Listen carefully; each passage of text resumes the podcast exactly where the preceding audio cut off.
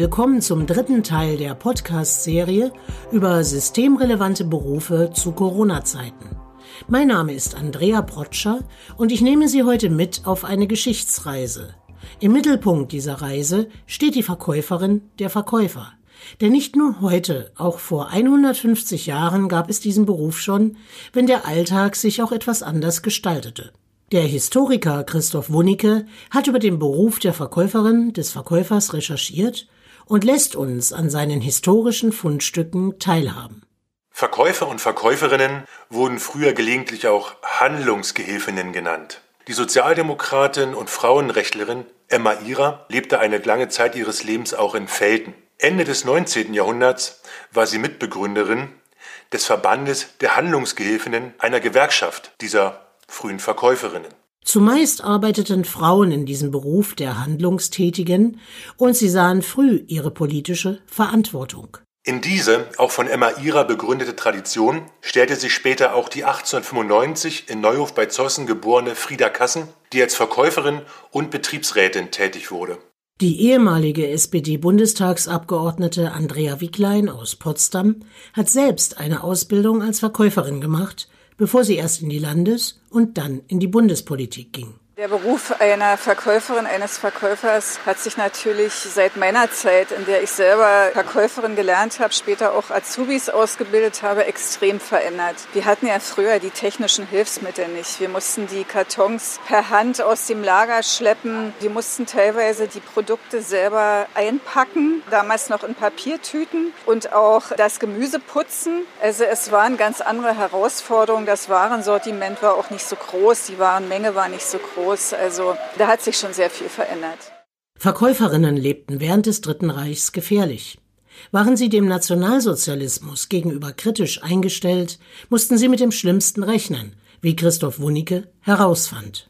Die Gestapo nahm im Jahr 1936 eine 26-jährige Verkäuferin aus Brandenburg fest, weil sie sich in der Sozialistischen Arbeiterpartei der SAP betätigte. Jahre später, während des Zweiten Weltkriegs, wurde die Verkäuferin Margarete Näfe aus Radebrück festgenommen und hingerichtet, weil sie in ihrer Wohnung sowjetische Kriegsgefangene illegale Radiosender hören ließ. Im geteilten Deutschland wurden die Berufsstände unterschiedlich bewertet. Eines war aber sowohl in Ost wie West gleich. Nach dem Zweiten Weltkrieg wurde der Berufsstand der Verkäuferin, der eigentlich dem einer Dienstleisterin entspricht, nach vielschichtigen ideologischen Kämpfen als der Arbeiterklasse zugehörig anerkannt. Leider wird immer noch vielfach unterschätzt, wie schwer der Beruf eigentlich ist. Die Politikerin Andrea Wicklein hat also ihre Erfahrungen gemacht. Der Beruf ist sehr, sehr schwer. Also gerade der Beruf einer Kassiererin, eines Kassierers, wenn man sich jetzt hier im Supermarkt anguckt, wie viel Ware die an einem Tag bewegen müssen. Also ich möchte mal wissen, wie viele Kilos da zusammenkommen. Kann man sich ausmalen, wie schwer dieser Beruf ist. Äh, ich selber kann das gut einschätzen. Ich weiß, wovon ich rede. Ich habe als Abgeordnete mal äh, ein Praktikum hinter einer Kasse gemacht und ich weiß, wie schwer das ist. Improvisationstalent war vor allem in der DDR eine unausgesprochene Voraussetzung für den Beruf der Verkäuferin.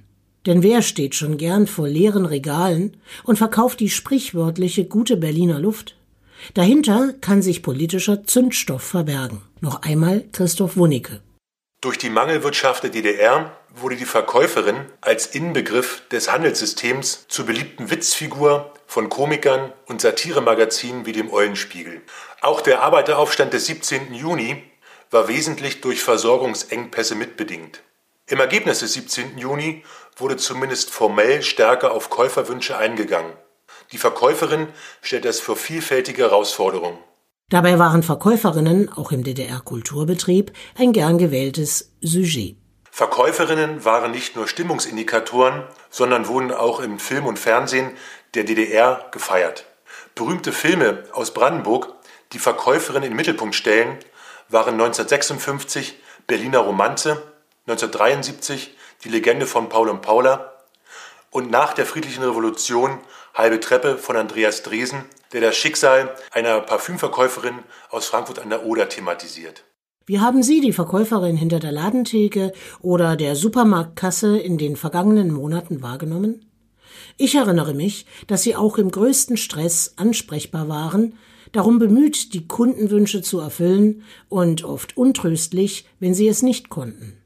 Hat der Beruf in Zeiten von Corona eine Veränderung in seiner Wahrnehmung erfahren? Andrea Wicklein hat da ihre eigenen Beobachtungen gemacht. Wir hätten ja noch vor der Pandemie diese Berufsgruppen wie Verkäuferinnen, Verkäufer oder auch diejenigen, die im Pflegebereich arbeiten, gar nicht als systemrelevant bezeichnet. Wir haben jetzt aber gelernt, dass sie wirklich systemrelevant sind, weil sie gerade in dieser Pandemie wichtige Funktionen abdecken und jeden Tag auch für uns da waren. Ich glaube schon oder habe den Eindruck, dass sich die Wahrnehmung für diese Berufsgruppen dadurch durch die Krise, die ja manchmal auch eine Chance ist, verändert hat. Ich hoffe auch, dass das so bleibt. Und ich wünschte mir auch, dass sich das zum Beispiel auch in der Bezahlung niederschlägt. Ist der Beruf der Verkäuferin, des Verkäufers heute noch interessant für junge Menschen? Die Statistik spricht da eine deutliche Sprache.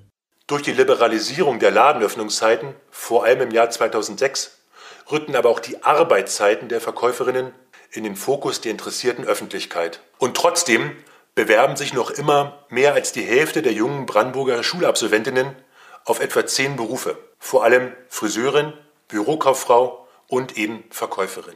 Umso wichtiger ist es für die Menschen, die sich tagtäglich um unsere Versorgung kümmern, dass ihnen die entsprechende Achtung entgegengebracht wird.